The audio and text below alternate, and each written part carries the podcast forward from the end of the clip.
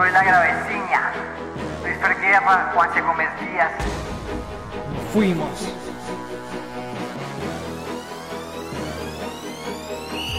Aquí empieza la secuencia, sigue, piensa como Bielsa con conciencia, no influencia de esa fucking prensa mensa. Somos sus poco doctos como en gol rampo, todo soy Paolo, voy al fondo, todo un toro, un gol del gordo. Bienvenidos a la graveciña.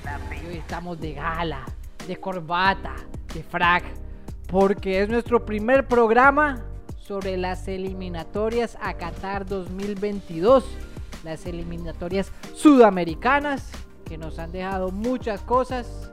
Así que qué mejor que estar con una persona que sí sabe, una persona con un doctorado ya en la vida, en el amor y en el fútbol. ¿Cómo estás, Luis? Querido Juanse, qué placer poder saludarte, poder compartir contigo este nuevo capítulo de La Vecina. Yo pensaba que ibas a presentar primero a esa persona que sabía, que tiene estudios en todos estos campos que mencionaste antes que a mí, pero bueno, me imagino que la presentarás después, porque no creo que te refieras a mí. Yo no tengo experiencia en absolutamente nada. Oiga, señor, usted me dijo que viniera bien vestido, que viniera de frac, que viniera de gala, me puso una camisa más o menos decente, pero usted veo que no. Me, me dijo, pero usted no aplicó. ¿Qué pasó? Para mí esto es de gala. Usted sabe que yo siempre ando descamisado ahí, valiendo 3 centavos. Así que hoy este es mi traje de gala. Vamos a decir, vamos a decir que usted impone su moda para que la gente lo tome así. ¿Le parece bien? Imponiendo tendencia 24/7. Milán te está buscando y no precisamente el equipo. Bueno, pero antes de, entrar en materia, porque como bien lo dijiste, hubo eliminatorias esta, esta pasada semana acá en Sudamérica, hubo partidos muy interesantes, rendimientos que hay que analizar, la selección Colombia sobre todo. Pero antes de comenzar o entrar en detalle, vamos a hablar un poquito de nuestras redes sociales para que la gente esté pendiente, pueda conocer eh, los links donde montamos los programas tanto en Spotify como en YouTube. Yo aparezco como LFR04, usted como Juan S. Gómez Díaz. Y bueno, la invitación es a que nos sigan, nos escriban y podemos empezar el debate de la gravecina con ustedes para también nosotros traer temas acá y poder debatir, que eso es lo interesante de todo esto. Pero bueno, comencemos en materia. Dígame usted con quién quiere iniciar, con qué país, con qué equipo, si quiere comenzar con Colombia, lo dejamos al final. Usted es el amo y el señor de este programa, por favor. Tome, tome la vocería. me está dando un tinte dictatorial aquí, autoritario, que, que no me gusta. A buen entendedor, pero... a buen entendedor, pero creo que hay que iniciar con nuestra patria, con nuestro país, con Colombia, porque dejó muchas cosas interesantes. El partido contra Venezuela, que creo que ya se habló en todos los medios de lo que se vio del, del juego sobresaliente de la selección con una muy pobre Venezuela. Pero donde hay más que desmenuzar creo que sería el partido contra Chile. Y hombre, yo los primeros 20 minutos antes de la lesión de Medina yo dije, este es el primer equipo de Colombia con el cual yo decía, me siento, me siento muy bien representado, siento que este equipo sí es el salto de calidad, capaz de hacer grandes cosas, se le veía en la forma de juego, estaba la jerarquía que demostraba el dominio. Se lesiona Medina, ahí yo me orgasmé un poco porque dije, se va a cumplir mi fantasía sexual, que era ver ese equipo con cuadrado de lateral derecho y con alzate interior. Desafortunadamente pasaron algunos incidentes y ya el equipo chileno remontó y después el equipo colombiano con toda la testiculina, con toda la fuerza, con toda la garra, logró empatar. Pero no sé usted qué opina del partido, cómo lo vio, cómo lo sintió, se sintió orgulloso, pensó cambiarse de nacionalidad, no lo llevó a esos extremos. Usted que es una persona mucho más racional en el ámbito deportivo, ¿cómo vivió ese partido? A ver, este encuentro con, con Chile, yo creo que todos estábamos claros de que no íbamos a ver lo mismo que, pasó con Venezuela, porque Chile es un equipo mucho más complicado que el seleccionado venezolano. Tiene un técnico conocedor del medio, tiene un técnico que sabe lo que es enfrentar a Colombia y poder conseguir una victoria, si sea por penales, como pasó en la Copa América del año 2019. Y además que tiene figuras importantes, sobre todo Alexis Sánchez y Arturo Vidal, que son, digamos, dos caciques ya de, de, este elenco que fue campeón de América en dos ocasiones y que bueno, sabemos tuvo buenas participaciones en los pasados mundiales. Sin embargo, cuando veo los primeros 20-25 minutos del partido, yo creo que me sentí un poco como, como tú, Juan. Es decir, dije, esta Colombia me gusta lo que está mostrando, me gusta lo que tiene. Porque, a ver, teníamos un Johan Mojica que estaba jugando muy bien por la izquierda. A pesar de que Luis Muriel no lo ayudó mucho. Ayer creo que de los puntos más bajos está, está Muriel, que no, no tuvo ese mismo partido que sí pudo tener frente a Venezuela en Barranquilla. Veíamos a, a un Estefan Medina haciendo un partido impresionante. Yo creo que Estefan Medina.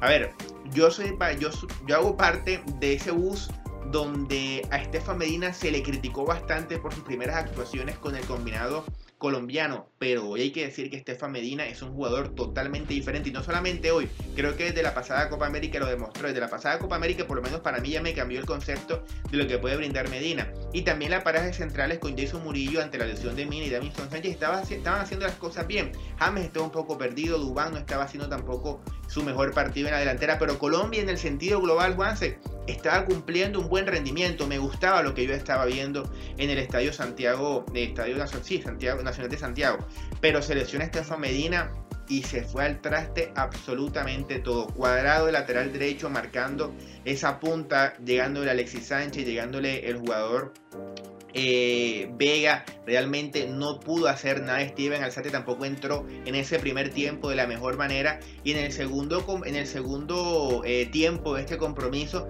Colombia varió un poco, el, por lo menos desde la actitud. Algo que realmente yo no voy a valorar porque para mí un jugador tiene que tener actitud sí o sí para afrontar un partido. Si no tienes actitud no tienes nada. No, no creo que sea algo para destacar. Pero eh, ciertamente se alcanza el empate con un gol de Falcao en el último minuto. Yo realmente yo sé que muchas personas, y, o la mayoría de las personas me dicen esto es un buen punto, es un punto de oro, porque estabas visitando a Chile, porque es un equipo complicado, porque enfrentas a un técnico que sabe lo que hace como Reinaldo Rueda. Yo pues entiendo que el punto es algo que, viene bien. A ver, la media inglesa siempre sirve ganar en casa y empatar de, de visitante. Pero a mí me queda un sinsabor importante y es que recordemos que Chile tuvo 22 bajas el partido de ayer. 22 bajas contando el equipo que jugó la Copa América contra Colombia. Por ejemplo, no estaba Seyur, que ya se retiró de la selección, eh, no estuvo Claudio Bravo, que bueno, tiene su rifirrafe con Reinaldo Rueda, no pudo estar el arquero suplente Gabriel Arias, ayer fue el tercer arquero de la selección chilena. Entonces, me parece que esto era un partido que había que ganar. Es decir, si yo contrato un técnico como Carlos Queiroz, Juanse, es para ganar partidos como los que enfrentó ayer. Porque para empatarlo, pues, pues contrata un técnico de acá de Colombia, que podría sacar un punto uña Chile con 22 bajas, creo yo. No sé si tú lo ves desde ese punto o crees que el punto que saca Colombia de visitante tapa un poco el poco fútbol que se vio después de los dos goles de Chile, porque empatamos al como sea, a lo que saliera, no a, no a una idea táctica como debería ser un equipo de fútbol. Yo estoy de acuerdo que fue un punto de oro, creo que un punto bastante válido. Siempre todas las eliminatorias sabemos que ir a jugar, ya sea contra Uruguay, Argentina, Brasil, Chile. Son partidos bien, bien complicados. El equipo Chile, a pesar de todas las bajas, es un equipo bastante competitivo. Y yo sabía que ahí era la verdadera prueba para Colombia, un equipo que le demostrara esa intensidad que Venezuela careció totalmente en el primer partido. Y creo que al final Queiroz sabía que la única forma de, de, lograr el punto era tratar de hacerlo a la fuerza, a lo que saliera, un centro, a cualquiera de, esos dos portentos que teníamos adelante, como a nivel aéreo, como Falcao, Duan Zapata.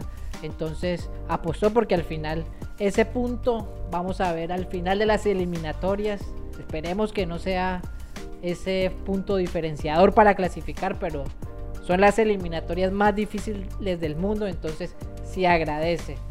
Obviamente con lo que se ha visto en los primeros 20 minutos, queda esa decepción un poco de, lo que pudo ser si, si realmente Medina no se hubiera lesionado, si tal vez Cuadrado hubiera entrado mucho más conectado a ser lateral derecho y porque empieza el partido como interior, también ese cambio como mental ahí dentro del esquema y no sé si te parece que vayamos hombre por hombre de la selección y veamos qué te parece el rendimiento. Digamos, empecemos por el arquero Camilo Vargas. Para mí, bueno, yo amo a Camilo Vargas desde aquel gol a Millonarios del último minuto. Sé que mucha hinchada santafereña lo odia por haberse ido, pero yo siempre lo banco, como dirían los argentinos. Está bien el primer gol, creo que quizá, no sé, hubiera podido ir con una mano y tratar de desviar un poquito el balón a incomodar, pero también lo que hace Alexis Sánchez, la forma en que en ese espacio tan reducido tiene la calidad para dar esos dos toques y, y terminar adentro, para, es de crack. Pero para mí Camilo Vargas estuvo bien. Yo creo que cuando no esté Ospina y esté él me va a sentir tranquilo. No sé, ¿tú qué opinas de Camilo? A ver, eh, Juan, yo creo que deberíamos hacer el ejercicio un poco más, un poco más amplio y analicemos no solamente Chile, sino el rendimiento en la doble fecha eliminatoria. O sea, para ti, Camilo Vargas, estos dos partidos pasó el examen. Sí, sí, sí, yo le pongo 8 puntos. Y bueno, está bastante, está bastante amplio en tu puntaje porque realmente Camilo, decir, creo que no tuvo tantas exigencias, de pronto sí contra Venezuela alguna que otra, pero, pero no tuvo tantas exigencias los dos partidos, por eso le doy 7 puntos. Me parece que sí demostró que es el suplente de David Ospina, es decir, cuando David Ospina no esté tiene que tapar Vargas, aunque ojo, yo soy de los que quiera Montero titular ya, por encima de Ospina, pero eso no va a pasar por ahora. Pero, pero me parece que Vargas cumplió un papel destacado muy bien con, con la selección Colme tanto en Venezuela como en Chile. La verdad es que yo tampoco le veo tanta, tanta responsabilidad en el, en el segundo gol de, de, los chilenos, el de Alexis Sánchez. A ver, igual te lo hizo Alexis Sánchez, no te lo hizo cualquiera, te definieron bien. Pero ahora pasando a otra línea, Estefan Medina, porque bueno, Arias difícilmente calificarlo después de, esa lesión a, a los 6 minutos que fue tan grave. Pero Estefan Medina creo que contra Chile y el tiempo que estuvo contra, contra el tiempo que estuvo contra Venezuela y el partido que, jugó eh, también con Chile, creo que Estefan Medina cumplió y con crece su posición en, de lateral derecho. A mí no me sorprende lo de Medina, la verdad. Yo veo fútbol mexicano asiduamente, no cuando hay un buen partido trato de verlo. El Monterrey es de mis equipos favoritos para, para Los Rayados de Monterrey. Los Rayados. Y lo de Medina no me sorprende. Sé que a mucha gente sí, pero es que fue algo que se quedó tatuado en la memoria colectiva, esos dos partidos en eliminatorias pasadas, aquel contra Uruguay, en el cual todo el mundo le, le cayó encima y como que quedó esa noción eh, dentro de la colectividad nacional. Pero para mí no me sorprende, pero y creo que, que rindió sobresalientemente, desafortunadamente lo de la lesión, pero pero también creo que, es un lateral derecho que para mí, eh, si Arias, no sé al final en qué se han dicho tiempo de recuperación para Arias o, o que se ha informado últimamente de la lesión. Seis meses. Seis meses. Entonces, Medina creo que ya tiene su puesto asegurado si sigue jugando obviamente con el Monterrey y todo. Creo que tampoco tendríamos que preocuparnos por esa banda. No sé qué te parece. estamos, hay que esperar el resultado también de la lesión que tuvo frente a Chile. Y te digo que yo creo que deberíamos pensar ya en un plan B. Y te pongo el nombre aquí enseguida: Luis Manuel Orejuela, lateral de gremio, figura en el fútbol brasileño. Dámelo siempre. Es más, debería ser convocado primero que Arias. Te lo pongo así. Yo creo que me vas a decir Carlitos Arboleda de Santa Fe, pero, pero bueno, te lo valgo. Eh, Arboleda, es buen tipo, ¿eh? es buen tipo, ese, sabe tirarse bastante bien, es buen jugador y también tiene bastante calle. Sí, sí, sí. Eh, pero sí, estoy de acuerdo con Orejuela. Eh, es un gran jugador también. Ya en la saga central, Davison Sánchez. Eh, creo que inamovible. No creo que no tuvo errores así. Nada grave. Creo que, que fue un central que es cumplidor y el cual es confiable. No sé qué te parece. A ver, Davinson Sánchez contra Venezuela estuvo impecable, pero frente a Chile creo que tuvo alguna que otra jugadita donde se le vio un poco nervioso. A mí me parece que Davinson siempre tiene algo como que a mí no me termina de, convencer, sin embargo, creo que es un titular indiscutible en la saga colombiana, por lo menos el defensor para mí número uno que tiene Colombia hoy. Diferente a Jerry Mina, que ojo, Jerry Mina, a pesar de la lesión, que lo, marginó del segundo partido estas eliminatorias a mí contra Venezuela también creo que me dejó un poquito sin sabor porque yo creo que Jerry tiene algo que él a veces sobra mucho las jugadas eh, es demasiado lento no sé a mí Jerry Mina realmente yo sé que mucha gente lo tiene arriba por goles que hizo en el mundial por el por que es un jugador que hace bastantes goles porque juega en Everton pero, pero a mí, a mí Jerry Mina realmente no me termina de, llenar los ojos como defensor, te, soy sincero, prefiero ver a Murillo que a Jerry Mina. Y, a mí, a Murillo me parece que tuvo un gran partido ayer. gran partido. Siete puntos contra Chile. Sí, para mí Murillo estuvo impecable también ayer. Creo que fue el mejor de, de la saga central. Y Jerry también, cierto que le falta cierta claridad. Como que cuando la agarra no tiene como esa lucidez que se le ve como esa determinación o convicción como para jugar. Se ve un poco duditativo. Igual en muchas jugadas. Y siempre te da como esa suspicacia de, este la puede cagar aquí. Afortunadamente no sucedió, pero siempre te da como esa, esa sensación, esa percepción. Por el lado izquierdo, Mojica, la más grata sorpresa tal vez junto con Lerma, que, que también ha venido tenido, pero Mojica creo que igual titular indiscutible se lo ganó. En eso, eh, influyente en esa banda izquierda. Ahí, como decías tú, Muriel no estuvo tan aplicado en marca. Fue gran protagonista del empate también. Te digo que te lo responderé breve. Tenemos lateral izquierdo. Ya, así te lo pongo. Esa preocupación creo que ya murió. Barrios, Wilmar Barrios. Para mí, mira, tuviéramos un 5 tipo Canté Casemiro, muy completo, con una salida bastante limpia, aguerrido para recuperar, que lo tiene Barrios, pero no tiene ese, ese panorama o esa, esa visión en la cancha como para empezar a organizarte todo el medio campo y un alzate ya mucho más recorrido con la trayectoria porque el talento lo tiene y yo soñaría con mundial. Pero Barrio me parece cumplido, me parece que es un buen 5, pero me gustaría ver a otros ahí también. A Campuzano, por ejemplo, podría ser, no sé, ir probando también porque... A ver, con, con Barrios hay que decir que contra Venezuela jugó muy bien y contra Chile jugó muy mal. Contra Chile fue el peor jugador de Colombia, del peor. No estuvo claro con la pelota, en todo momento fue superado. Creo que nunca logró acoplarse con Alzati y con Lerma en esa, en esa posición allá en Chile, porque en, Colombia sí lo pudo hacer cuando jugaron contra Venezuela.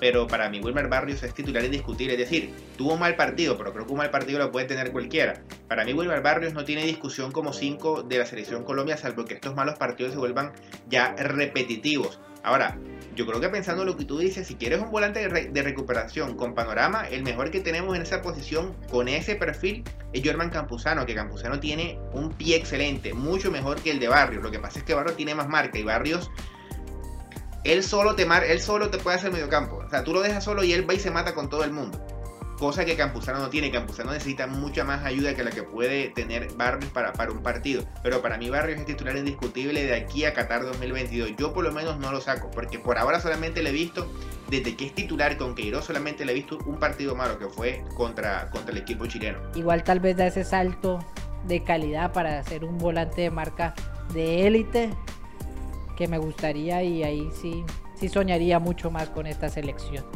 Jefferson Lerma, con lo que vi de Lerma en, contra Venezuela, me volví lermista. Yo dije, este es nuestro Luka Modric. Bueno, ya con el partido contra Chile. Bueno, va un poquito, hay que bajarlo un poquito. ¿ah? No, pero ya lo que vi contra Chile para mí fue. Obviamente tuvo ahí su roce con Vidal, que, que no se le arrugó, que también está bien, pero tal vez pudo haber controlado mejor la situación. De igual forma, tuvo un partido excepcional. Creo que, fue el mejor y creo que se ganó su posición en, la selección y, va a ser difícil sacarlo si sigue con ese nivel. Mira, en este programa donde nos asinceramos usted y yo, le diré que yo soy de las personas que menos fe le ha tenido a Jefferson Lerma desde que llegó a la selección Colombia. O sea, yo por ejemplo no compartí que estuviese en el Mundial, en la Copa América tampoco. No me parecía que fuera titular porque nunca lo vi jugando bien con la selección Colombia. Pero estos dos partidos puntualmente frente a Venezuela y frente a Chile, Jefferson Lerma tuvo un rendimiento pero superlativo, o sea, no excelente, superlativo. Fue el mejor de Colombia en las eliminatorias. En estas dos primeras fechas hay que destacar un jugador, ese Jefferson Lerma, y el otro que le compite es Estefan Medina, pero Jefferson Lerma realmente impresionante llegando área a área, es decir, así como juega en Inglaterra, box to box, marcando gol. Pudo hacer también un segundo tanto ayer frente a Chile, pero el arquero Brian Cortés lo pudo, pudo atajar su disparo y realmente toma buenas decisiones, pasa de primera la pelota, cuando está de espalda sabe perfilarse y la verdad es que Jefferson Lerma hizo cosas que yo en la vida le vi. Es más, hubo tres o cuatro jugadas que muy parecido Ojo, obviamente guardando las proporciones, no crean que estoy comparando a uno con otro, pero me refiero al movimiento, al gesto que hacía, muy parecido a lo que hacía en su momento Zidane o incluso lo que hace ahora Thiago Alcántara, que recibe de espalda con el rival en su espalda y tiene ese giro preciso para poder sacárselo y enfrentar el camino de cara al arco. Y eso lo tenía Lerma, y créeme que yo a Lerma lo estoy viendo desde que juega en Huila, y yo en mi vida había visto lo que hizo Lerma frente a Venezuela y frente a Chile. Así que realmente con Lerma me quito el sombrero y yo hoy no puedo venir a decir que Lerma no puede estar en la selección Colombia y que no puede ser titular. Hoy es titular e indiscutible. Esperemos que mantenga estos, estos partidos que siguen este rendimiento que mostró. Yo tenía cierta esperanza porque no recuerdo en qué programa deportivo de esto a los que le copio las opiniones para venir a hablar acá. No, pero eh, trae un resumen de, de, su, de cómo está jugando en la Championship y demás. Y se veía cosas bastante interesantes lo que demostró en la selección. Solo que obviamente al estar en la selección creo que también tuvo ese impulso emotivo y esas ganas de, comerse el mundo en esa jugada que mencionas de casi el segundo gol. Que le pasa a James al lado y decide no tocársela. Decide seguir transitando con la pelota, enganchar. Deja a Vidal ahí en el camino. Y el arquero termina salvando, pero pero me declaro lermista desde el día de hoy. El señor Juan Guillermo Cuadrado, que para el segundo gol, no sé, va a ver, el balón venía con un pique raro, no sé si tenía margen para rechazar directamente antes de buscar recepcionar y que termina posteriormente en el gol. Hubo contra Venezuela un muy buen nivel contra contra Chile, estuvo medio incómodo, eh, ya jugando como, como lateral derecho. Yo creo que tenía como el mindset estaba dirigido para, para hacer lo que siempre hace con la selección y de repente le, le, toca ponerse ahí. Y obviamente si, si tienes a, jugadores como Alexis Sánchez que, que, que, tener que marcar pues es bastante complicado. A ver, cuadrado contra Venezuela bien, contra Chile mientras fue interior bien, cuando pasó de lateral fue un desastre, defensivamente muy mal y cuando atacó realmente tiró varios centros sin son y todo no tuvo digamos esa claridad de buscar bien a sus compañeros para, poder atacar de la mejor manera a Chile. Sin embargo a ver a mí me parece que Cuadrado mientras lo dejen en su posición de interior que es la donde, más lo ha usado Carlos Queiroz es fundamental para la, para la selección Colombia. Es más te digo lo siguiente. Si Cuadrado juega en el interior Colombia juega lo que Queiroz quiere. Si Cuadrado no juega en esa posición todos van a jugar mal porque no sé si tú caíste en cuenta, pero desde que Cuadrado dejó esa posición, James, no te digo que desapareció el partido porque sí pidió la pelota, pero James nunca más volvió a ser un jugador determinante para Colombia porque es que no había ese jugador que aprovechara los espacios que él daba cuando hacía la diagonal hacia el medio. Entonces, necesitamos sí o sí tener un lateral o dos laterales suplentes para cuando seleccione alguno y que Cuadrado siga en la posición que tiene que jugar, sin inventarlo de lateral más, o no inventarlo no porque juega allá en la Juventus, pero sin ponerlo usarlo más acá en Colombia de, de lateral porque ya vimos que cuando juegue contra rivales de peso, como Alexis Sánchez, como te puede también tener un Brasil, una Argentina, un Uruguay, le va, a sufrir bastante. Así que no, no, pongamos más a cuadrado de, de, lateral y que juegue donde tiene que jugar y que es de volante.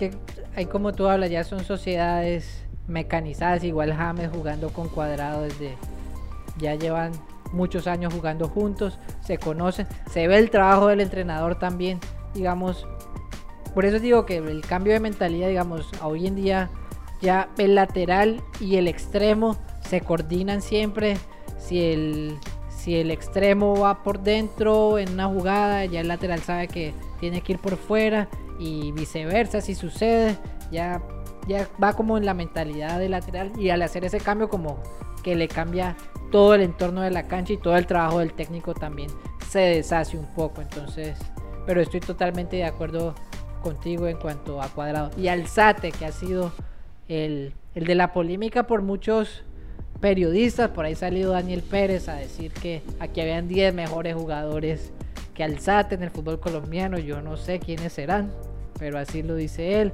Por ahí Eduardo Luis también dijo cosas de Alzate y que a mí me parece que, en el partido cumplió bien. Es un jugador que, que se sabe mover, que por toda la cancha, que no es muy difícil que dé un mal pase, tiene, tiene una buena visión de juego, se asocia bien. Obviamente no tiene esa personalidad que creo que lo irá dando la experiencia. Creo que a, futuro va a ser un jugador muy importante y muy influyente dentro de la selección.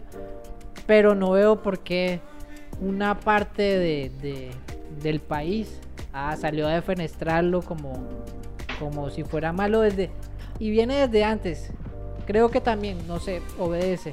Claro, el caso de James Falcao, que a pesar de no tener hinchada dentro del país, porque no jugaron nunca, eh, tal vez los de Millonarios, pues, que, dicen que Falcao, pero obviamente nunca nunca jugó a nivel profesional allí y James no jugó en un equipo grande aquí, pero como demostraron desde que entraron a la selección, cosas muy interesantes, pues todo el mundo el apoyo, pero aquí como que no tiene quien lo arrope y desde el partido del, del, Everton contra, contra el Brighton, ah, pero ese Alzate es normalito, cuando Alzate inclusive uno de los goles del Brighton fue el que abre la jugada, la jugada que termina en gol, pero de ahí veía como esa mala leche y ayer con el, con el partido, como él fue el del cambio y demás, vino mucha gente a acabarlo y para mí, para mí creo que hizo un papel bueno, aceptable y que a futuro va a ser un jugador y imprescindible para, para Queiroz. No sé qué opina. Mire, eh, lo, lo de Alzate es algo de tiempo atrás. Recordemos que él llegó una convocatoria, su primera convocatoria con la selección Colombia. Él se puso la camiseta número 10 porque James Rodríguez no pudo estar en esos partidos y le cayó el mundo encima de cómo iba a ser Alzate el que tenía la 10 en Colombia. Si este muchacho no lo conocemos, que esto, que lo otro. Alzate, yo creo que contra Chile, que es la medida que hay que tomar, porque contra Venezuela jugó muy poco. Yo creo que Alzate, a ver, no entró bien porque por esa banda llegaron los goles se vio un poco desubicado, pero en el segundo tiempo Alzate fue de lo mejor de Colombia, pero lejísimos. Es más, mira, que hay unos datos que, me encontré eh, sobre este encuentro. 45 toques de balón, 37 pases totales, 15 pases de 35 fueron en campo rival y acertó el 89,7% de los pases.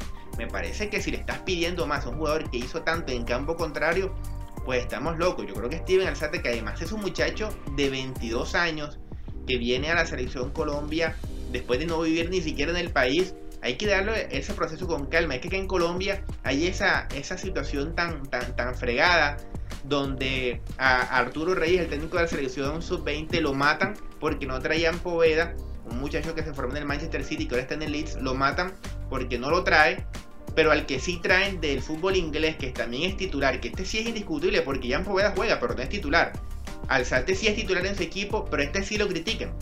Hasta aquí medimos las cosas de una manera bastante llamativa, no hay el mismo rasero, porque como este es el que juega en Leeds y jugó con, y jugó con Guardiola, este hay que llamarlo, pero como este no jugó con Guardiola y no tiene esa bandera colombiana por no haber nacido acá, pues a este sí vamos a darle palo. Así son las cosas en Colombia. Para mí Alzate es el futuro o uno de los grandes jugadores a futuro de la selección Colombia. Eso sí te lo comparto totalmente, Juanse. Y ya hablando, metiendo un poco a periodismo deportivo, que tú haces parte de ese rubro, ¿por qué crees que gente que pasa viendo fútbol, no sé yo, que no ve, parece que no leen el partido, no ven cómo entra dentro del engranaje del juego, lo que hace, no sé, están esperando que llegue al SATE, se saque a Vidal y a cinco jugadores más y haga el gol para... ¿Por, ¿Por qué una persona que su vida se basa en ver fútbol llega a tener un tipo de esas conclusiones? ¿O es simplemente el show por, por armar el show mediático? Yo, creo que va bastante, bastante por ahí. Me parece que, que, las selecciones, o que digo, los periodistas como tal, buscan más tener esa polémica para que la gente interactúe, le diga esto y lo otro, y al día siguiente lo vean en sus programas. A ver, en la viña del Señor todo cabe está bien. Si ese es el, perfil de ellos, pues bueno, está bien. Aquí todo se puede hacer. Lo que sí te digo es que por lo pronto, por lo menos de mí, aquí en Agraveciña, no sé, en otro programa, para aquí en Agraveciña no esperes que, diga cosas así. Y, realmente yo sé que tú tampoco lo harás, porque, a ver, si uno puede de pronto buscar el picante, meter un poquito de, de discusión y debate al tema, pero uno creo que también tiene que ser leal con lo que uno está viendo. Y pues, si tú ves cada fin de semana un partido del Brighton, tú sabes a qué juega Steven Alzate. Y tú sabes que los 10 jugadores que hay en el fútbol colombiano mejores que Alzate, en realidad no existen. O sea, porque repasemos nómina por nómina. ¿Quién es mejor que Alzate? Brian Rovira. No creo. El muchacho Giraldo que fue en Santa Fe, no creo. Los del Junior, Didier Moreno, Pico o la Vázquez, no le, arman, no le amarran un guay a este muchacho. Por algo él está allá. Es decir, el que cree que porque juega en Colombia y Colombia es la quinta o la cuarta o la sexta mejor liga del mundo, por eso ya eso hay que darles tremendo valor y por eso es mejor que todo el mundo. No es así. Si tú estás en Europa y juegas en la élite es porque perteneces a la élite. Y Steven Alzate lleva dos años en la élite. La mayoría de los otros muchachos que están en Colombia no juegan bien ni en la Copa Libertadores. Porque veamos lo que pasa en el América. Veamos un jugador como Carrascal, que a mí me encanta, es un jugadorazo, pero Carrascal que ha hecho una Copa Libertadores. Nada. O Harlan Barrera. Nada. O no sé, John Duque, que mejor dicho, John Duque en Bogotá te lo venden como si fuera el próximo, no sé, eh, Leonel Álvarez. Pasa nada. Fue en Colombia. Muy buen jugador, pero no tiene nivel de selección. En Colombia, en el fútbol colombiano, salvo Álvaro Montero y Dubán Vergara y quizás Borja, porque ya Teo está, Teófilo Gutiérrez está ya en lo último de su carrera, no hay más jugadores de selección Colombia. Ah, bueno, de pronto te suma Castellanos, que me parece un jugador que debería estar en la selección y no sé por qué no lo llaman. Mejor 3.000 veces que Derchaus. Pero el resto no hay material para selección Colombia. Michael Rangel no es de selección Colombia. Pero bueno, esto, esto son opiniones. Cada quien dice lo que cree es la verdad. O su verdad. Así es. Bueno, ya hablando de temas más gratos, Hammer Rodríguez, contra Venezuela, pues mostrando el nivel que siempre acostumbra. Contra Chile, eh, desaparecido por momentos, como tú mencionabas, esa sociedad con cuadrado que se pierde. Después le costó entrar mucho en el juego, igual siempre se lo incomodaron mucho en Chile. Creo que igual Reinaldo Rueda sabía que, que lo tenía que incomodar. James yo creo que está fuera de discusión siempre, a pesar de lo que haga.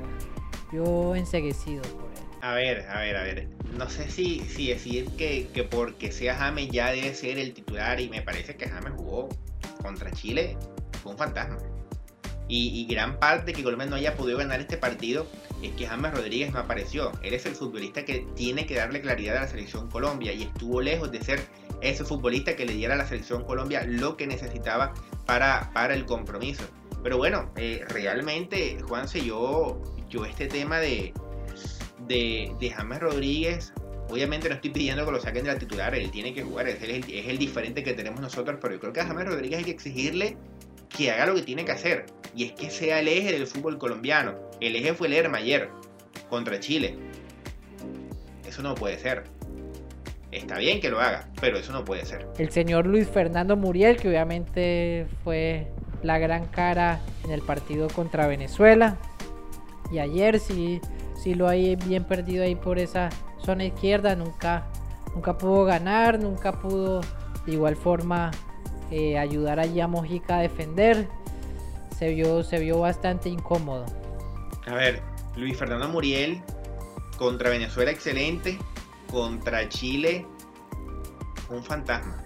No, no pesó ni en ataque ni en defensa y creo que estas son las cosas que normalmente pasan con Luis Fernando Muriel, que sí es un buen jugador, te, tiene bastante gol, tiene bastante velocidad, pero al momento de llegar y, y tener partidos consecutivos de buena manera. Nada. Muriel no lo hace. Muriel no ha podido. Por eso es que Muriel nunca ha sido titular indiscutible de la selección Colombia. Calidad la tiene, pero si no juega bien todos los días, es difícil que te mantengan en esa posición. Lo bueno para Muriel es que por ahora, o por lo menos estas dos convocatorias, no hay un lateral que le un extremo que le compitiera, pero ya cuando venga Luis Díaz, yo creo que la cosa cambie bastante. Sí, ya si llega Luis Díaz, yo creo que tendrá que ir a la banca Luis Fernando Muriel. Duan Zapata, que un buen partido contra, contra Venezuela, contra Chile. Luchó, luchó igualmente, pero no, no pudo ganar duelos. Estuvo por ahí Paulo Díaz siempre bastante atento. Creo que fue el mejor en la defensa chilena y, y por ahí todos esos encontrones que tuvo con Zapata, Zapata a pesar del, del portento físico nunca pudo terminar de ganarle. Duan Zapata me quedó debiendo. A ver, contra Venezuela sí marcó su gol.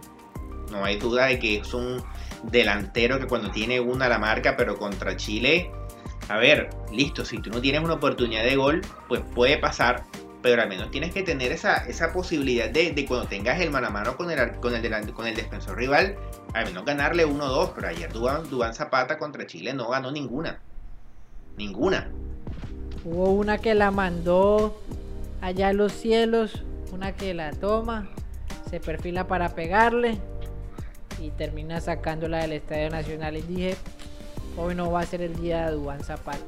Morelos, que la gente también lo criticó bastante, allá por una posición que, que no suele jugar por extremo izquierdo, pero en el partido contra Chile yo creo que, que intentó y, y, no tuvo así errores graves ni nada. Yo creo que, que, que fue regular. Hizo lo que pudo y, y no, no la cagó, por decirlo no, así. No, no desentonó. Es decir, lo hizo un poco mejor de lo que venía haciendo Muriel, porque por lo menos se ayuda a Mojica por esa banda. Y cuando estuvo Morelos, Mojica realmente se volvió un atacante más, porque tenía de pronto ese respaldo de que Morelos, a pesar de que es más 9-9, sí pudo, sí pudo hacer físicamente esa labor de correr de, de banda, toda la banda. Ahora, creo que Morelos, si bien es un jugador que tiene que entender que en la selección Colombia difícilmente va a jugar en su posición natural de 9, de delantero centro. Creo que él tiene que pulirse un poco más en la parte técnica, Juanse, porque él es un poco, un poco torpe con la pelota, tiene muchas ganas, va, corre, no da ninguna pelota por perdida, si hay que pelear, él es el primero que va a pelear contra los rivales, porque eso sí tiene que es bastante gallardo, entre comillas, en ese, en ese aspecto, pero, pero creo que él tiene que pulir un poquito más esa, esa facilidad para poder cumplir con la banda, porque si no, va a ser difícil que sea suplente del extremo que vaya a ser titular en esa posición. Ahí parte con desventaja con Que sí tiene esa calidad que de pronto hoy Morelos no ha presentado. Y te pregunto, ¿no hay, aparte de Luis Díaz, no tenemos más extremos izquierdos naturales? Duan, Duan Vergara. Porque, a ver, el otro, el, el otro extremo que tenemos, que es muy bueno, pero bueno, está metido en un problemón por violencia de género, es Sebastián Villa, pero y realmente no, no, no hay otro extremo puro, puro, puro en la selección Colombia. Porque de pronto el que estaba llamado, entre comillas, a, a ser parte de, de, ese lote de buenos jugadores por la banda que tendría Colombia era Marlos Moreno. Pero Marlos Moreno yo creo que está naufragado en quién sabe dónde, o se lo tragó el Triángulo de las Bermudas porque de futbolista quedó prácticamente nada. Así es. Y Radamel Falcao, el de siempre, estaba donde tenía que estar luchando, llegó, se puso la banda de capitán. Hasta el último minuto le decía a Camilo Vargas, tírase la zapata. Están buscando que Zapata le bajara la pelota ahí para, para buscar el tercer gol. No alcanzó, pero agónicamente nos salvó Falcao. Nunca nos falla y con lágrimas de sus ojos nos emociona a todos y para muchos que ya exfutbolistas, por allá hasta periodistas ya le habían llamado al jugador y Falcao con su fuerza, con la fuerza del Tigre, pues nunca decepcionando. No sé qué te pareció. La, la fuerza del Tigre, eso no lo había escuchado nunca. Suena bastante cultura japonesa, ¿no? No, pero, pero Falcao, a ver, Falcao creo que entendió su rol en esta selección. Él no va a ser titular. A ver, Dual Zapata está mejor que él. Eso ya es algo que hay que aceptarlo y, y, entendió que cuando él entra él tiene que ser también un revulsivo y tiene que aportar lo suyo. Y creo que las ganas con las que entra Falcao, igual contra Venezuela que también entró y se quería matar, se quería comer la cancha absolutamente, contra Chile lo hizo igual. Y el destino, porque para mí fue una jugada bastante de suerte, le, le permitió encontrarse con ese remate de Mojica y poder empujar la pelota y darle esa victoria a Colombia, llegar a 35 goles con la selección y mantener ese rótulo de ídolo. A Falcao no lo podemos retirar, Falcao que salga de la selección cuando él quiera. Pero por ahora, mientras esté de Europa y esté haciendo goles allá, a que hay que seguirlo llamando. Por encima del que esté. Por encima de Borré, por encima de lo que tú quieras. Él tiene que estar ahí. Y ahorita tu opinión de Carlos Queiroz. ¿Cómo afrontó estos dos partidos? Yo veo bastante del equipo, bastante trabajo. Creo que, que igual fue un equipo bastante a lo largo, que eso en el segundo tiempo ayudó en el sentido de que Chile, los jugadores tenían que hacer recorridos muy largos y por eso se notó como bastante cansancio, pues obviamente ya Alexis y Vidal ya no tienen la misma estamina, la misma resistencia de años atrás. Entonces, eso ayudó y veo, veo las sociedades bastante marcadas, pues sobre todo contra Venezuela se vio y, y antes de la lesión de Medina creo que se ve bastante trabajo esas micro sociedades y demás. Y, y un equipo que, que tiene buen manejo de pelota y que cuando va adelante rápido, preciso. Lastimosamente yo creo que la lesión de Medina termina aguando todo el plan de juego y lo que se había visto, pero para jugar contra equipos como contra Argentina, Brasil, Uruguay, yo creo que le vamos a poder plantar cara, no sé qué opinas. A ver, yo te voy a ser muy puntual con esto para, para ya pasar a otros temas de, del fútbol. Eh, bien, Carlos Queiroz, pero una lesión no te puede desarmar tu trabajo. Es decir, si una lesión te desarma el trabajo, tu trabajo no está siendo bien interpretado por los jugadores, o estás ya llamando lo que no es, o algo está pasando y no está bien. Porque un equipo de fútbol, cuando abarque esa palabra precisamente equipo, debe, debe ser capaz de, de sustituir a un futbolista que se lesiona. Y me parece que Colombia en ningún momento fue capaz de sustituir a, a Estefan Medina en la posición de lateral derecho. Entonces creo que esa es la asignatura pendiente para Carlos Queiroz en estas eliminatorias, en estas primeras dos fechas y recordemos que los próximos partidos no son nada fáciles. Si en Uruguay comenzó no de la mejor manera, Uruguay siempre complica, así sea en Barranquilla. Y después tienes que ir a Ecuador y Ecuador pues le ganó precisamente 4-2 a Uruguay y Ecuador en la altura de Quito siempre es un equipo a tener en cuenta. ¿Cómo queda la tabla? La tabla queda con Brasil de primero, Brasil, un equipo todopoderoso que metió cuatro goles en ambos partidos, tanto a Bolivia como, como al seleccionado de, Perú. Aunque ahí tuvo una ligera mano por parte del arbitraje, es primero con más seis goles de, más seis en gol de diferencia. Segundo está Argentina, que derrotó también a Bolivia en La Paz, tiene una diferencia de gol de, más dos. Recordemos que fue 2-1 su victoria en La Paz y había ganado 1-0 a, a Ecuador en la bombonera. Tercera está Colombia con cuatro puntos y una diferencia de gol de, más 3, cuarta. Aparece, me parece esto un poquito sorprendente, a pesar de que son las primeras fechas. Cuarta está eh, el combinado el combinado paraguayo que también tiene 4 puntos después de haber derrotado al seleccionado venezolano en Mérida tiene una diferencia de gol de más 1 quinto está Ecuador sexto Uruguay con 3 Chile con 1 Perú con 1 Venezuela con 0 y Bolivia con 0 bueno ahí está la eliminatoria sudamericana. Y hablemos porque se vienen buenos partidos este fin de semana. Se viene el Inter Milan en la Liga Italiana, el Napoli Atalanta, partidazos el sábado. Igual eh, por la Liga Española, pues el Madrid va contra el Cádiz, el Barcelona Getafe, el Atlético contra el Celta de Vigo, el Villarreal contra el Valencia el día domingo. Y en Inglaterra, partidazo Wolverhampton contra el Leeds United, el Leicester contra el Aston Villa, el Newcastle contra el Manchester United, el Manchester City contra el Arsenal, Chelsea Southampton y el partido que todos queremos ver, Everton Liverpool, sábado 6 y media de la mañana hora de Colombia. ¿Qué esperas en este partido? Me imagino que estás un poco temeroso, timorato ahí de lo que vaya a hacer el Alberto. No, para nada, para nada, para nada. A ver, la última presentación de Liverpool fue una situación desastrosa. Yo estuve de luto aproximadamente una semana.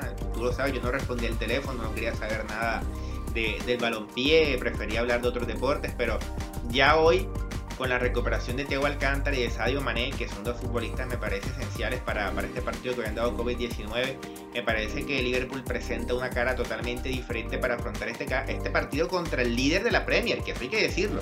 El Everton hoy llega como el líder de la Premier. Esto no quiere decir que sea el favorito, ¿ah? No, no, no malinterpretemos, el favorito sigue siendo Liverpool, por más que haya tenido una presentación desastrosa con el Aston Villa comiéndose 7 goles, pero el favorito debe ser Liverpool y el Everton creo que si el Everton le llega a sacar un punto a Liverpool, para Everton debe ser motivo de, felicidad. Y si le gana, pues el triple de felicidad y que se tatúe todo el mundo a la cara de, James Rodríguez en el pecho porque es la figura del equipo. Yo creo que yo le voy a apostar, voy a apostar por el Everton. Ojalá pierda su plata, señor, te lo digo desde ahora. Entre más mejor para que me, dé satisfacción. Hombre, es dinero que le robo de la pensión a mi abuela. ¿Cómo va a desear eso? el Everton para mí se va a graduar ese día. Vamos a ver, igual siempre que regresan los jugadores de fecha FIFA, viajes tan largos, el virus FIFA, pero, pero el Everton creo que ese día va a demostrar, va a dar el golpe sobre la mesa y que ese día va a ser su graduación. Lo dejo. Perfecto, perfecto. esperemos. Recordemos que el Everton tiene por ahora, al esperar los exámenes, una baja importante que es la Jerry Mina, que tuvo una lesión en el músculo derecho, en el muslo derecho con, Colombia antes del partido con Chile, pero pudo recuperar a André Gómez que estaba en duda. Me parece que va a ser un partidazo. Ojalá la Premier, como siempre, no excepciones y nos entregue dos equipos que hagan bastante goles, que nos den bastante emoción y que gane el mejor. Esperemos que el mejor sea el que se vista de rojo, por lo menos es lo que yo espero. Sé que Colombia espera todo lo contrario, que gane el equipo, ojo, precisamente el que tengo el color mi, mi camisa, ¿no? Azul. Pero bueno, yo voy con el rojo de su silla. estamos intercambiando, traicionando nuestros ideales. Como siempre. Exacto. Vendidos al mejor postor siempre. Sino que no hay quien nos compre, ese es el problema. Pero está la intención, que es lo importante. Para finalizar, hablar un poco de la NBA, que usted es el más ducho en ese tema. Estoy triste. Estoy triste, te lo, te lo digo desde ahora que estoy triste. Usted sabe que yo no quería que los Lakers ganaran porque si no iban a alcanzar en, en cantidad de anillos a mi, a mi equipo de Allen, a mis queridos Boston Celtics, que estamos pasando un, no diría una década, sino 30 años por el, por el Niágara, pero bueno, algún día volveremos a ganar el, el anillo de la NBA. Pero los Lakers creo que mereció el campeonato, un equipo sin duda alguna que fue el mejor durante toda la temporada, a pesar de que el mejor récord durante la parte regular de la campaña fue el de, fue el de Milwaukee Bucks, pero lideró el oeste, que el oeste se sabe es una liga, una conferencia mucho más competitiva contra sus rivales en los playoffs salvo Portland, no tuvo mayor problema, eliminó con facilidad a Houston, eliminó con facilidad también a Denver Nuggets y en la final pues no tuvo piedad contra un Miami Heat que yo creo que hizo mucho con el hecho de solamente estar en la final porque es un equipo que no tiene tantas figuras, es un equipo que depende demasiado de lo que pueda hacer Jimmy Butler porque se había lesionado Goran Dragic y solamente pudo estar para el último partido y estuvo lesionado, realmente fue poco lo que pudo aportar. Van a de Bayo me parece que tampoco fue lo esperado siempre agarra rebotes, pero necesitas, también tener puntos para poder ayudar a Butler, que solo, él solo, bueno, con alguna ayuda de Duncan Robinson, fue el que llevó al equipo hasta el sexto partido de esta, de esta serie. Recordemos que terminó 4-2 a favor de los Lakers. Hay que decir puntualmente, LeBron James vuelve a demostrar que es el mejor jugador de nuestra generación no sé si entrará en esa discusión de si es mejor que Michael Jordan, si no es mejor que Michael Jordan, pero lo cierto es que ganó ya su cuarto anillo de la NBA, son 10 finales las que ha disputado, es su tercer anillo con una franquicia distinta, recordemos que lo ganó con Miami Heat, lo ganó con Cleveland Cavaliers y ahora también lo hace con, con los Lakers y además fue MVP también, es decir, en su decimoséptima temporada LeBron James juega como si tuviera 20. Muchos jugadores quisieran tener esa posibilidad que tiene LeBron Ahora, hay que ver si pueden repetir. Ese creo que es la, el reto ahora que le queda al Rey junto a Anthony Davis y al demás al resto del grupo de los Lakers que también cumplieron un muy buen rol, sobre todo Rayon Rondo que se inspiró bastante en ese último partido de las finales, también eh, Damiano Caruso que es un jugador que no parece basquetbolista, parece lo que sea menos un deportista, pero siempre fue clave, siempre hace la jugada correcta, Denny Green que también aportó desde el triple a la defensa, Kentewis Caldwell Pop que creció bastante en los playoffs, Kyle Kuzma que es un jugador joven y realmente lo de los Lakers merecidísimo, grandes campeones y la NBA, eso sí te lo digo, el mejor espectáculo del mundo. El único que de verdad en, la, el tema de, de post pandemia presentó un nivel de espectáculo que ningún otro torneo pudo igualar, ni la Champions, que para mí quedó en pañales en comparación a la NBA, ni las grandes ligas, ni la Fórmula 1, ni el fútbol, ni las nada. La NBA está tres que por arriba de todo el mundo. Lo tienen muy claro los los norteamericanos, los gringos sobre el espectáculo. Igual después de ese quinto partido hay una imagen de Jimmy Butler después de la rueda de prensa que sale cojeando después de todo el esfuerzo que hicieron. Pero se sabía que ya no les iba a alcanzar, tenían que hacer un esfuerzo sobrehumano para poder ganarle a los Lakers del Rey Lebron. Pero bueno, ahí está la NBA. Ya para terminar, agregar un poco de hablar un poco de freestyle porque este sábado se va a dar la batalla de los gallos España en la cual van a participar Chuti, Blon, Force, Khan, bastante, pues todos los freestylers españoles ahorita de renombre. Mi favorito es Gasir, el cual en la FMS España está teniendo un nivel bastante espectacular. Así que hay la invitación para que lo vean los oyentes y para que usted también. Me mande el link, por favor. Me Creo que junto a la Red Bull de Argentina, la española, yo creo que son las, las que más espectáculo uno puede observar y consumir allí. Entonces, esto sería la gravecina el día de hoy. No sé si quiere acotar algo más, algo que, que hay en el tintero, algo ahí que en sus notas secretas tenga algo por decir o simplemente nos despedimos. No solamente acotarle o recordarle a las personas que nos siguen en nuestras redes sociales, usted aparece como Juan S. Gómez Díaz, yo como LFIR04, nos pueden escribir, pueden estar pendientes que siempre montamos los links para que puedan revisar este programa, sea en YouTube o sea en Spotify. Y bueno, la invitación es que nos veamos la próxima semana ya para hablar, ojo, UEFA Champions League. Es el próximo tema a debatir. Se nos viene el máximo torneo de fútbol a nivel mundial, a nivel clubes. Interesantísimo porque pronto tendremos un partido que todos queremos ver como Juventus Barcelona, Cristiano versus Lionel Messi. Si es que Cristiano se recupera del coronavirus. Eso fue la graveciña. Gracias a todos por vernos o escucharnos. Ya saben, nos vemos en un próximo episodio. Adiós. Soy la graveciña. Luis Guerra, Juan Gómez Díaz. Fuimos.